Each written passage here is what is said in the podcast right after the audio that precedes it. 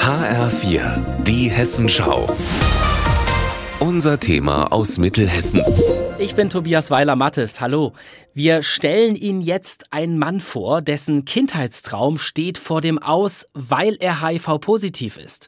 Frank Martin, so nennt sich der Marburger Zahnmedizinstudent. Er will anonym bleiben.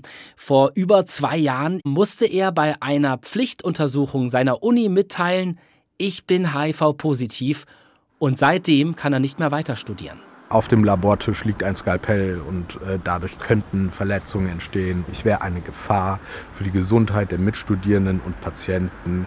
Ich bin seit Jahren erfolgreich therapiert und in hausärztlicher Behandlung und äh, es gibt keinen wissenschaftlichen Grund, äh, warum ich diese Kurse nicht besuchen darf. Denn der 34 Jahre alte Frank Martin sagt, er sei zwar HIV-positiv, aber unter der Nachweisgrenze.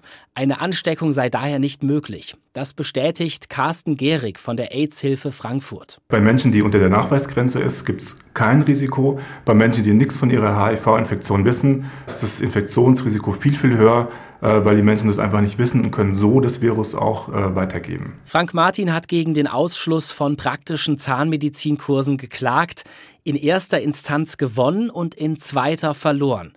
Die Philipps-Universität Marburg will sich nicht äußern zu konkreten Details im laufenden Fall, schreibt aber, werden Lösungsvorschläge nicht angenommen oder die Lösungswege nicht eingehalten, bleibt zu unserem Bedauern nur der Weg eines jeweils befristeten Ausschlusses von Veranstaltungen im Studium. Die genannten Lösungsvorschläge sind laut Frank Martin ein Vergleichsangebot der Universität. Die Uni habe darin verlangt, er solle alle sechs Wochen Laborwerte über seine HIV-Infektion vorlegen. Den Vergleich habe er aber abgelehnt, weil das strengere Vorgaben seien als bei HIV-positiven Medizinern, die chirurgische Eingriffe vornehmen. Somit ist es beim Ausschluss von Zahnmedizinkursen geblieben. Frank Martin will aber weiter für seinen Kindheitstraum kämpfen. Er will Zahnarzt werden.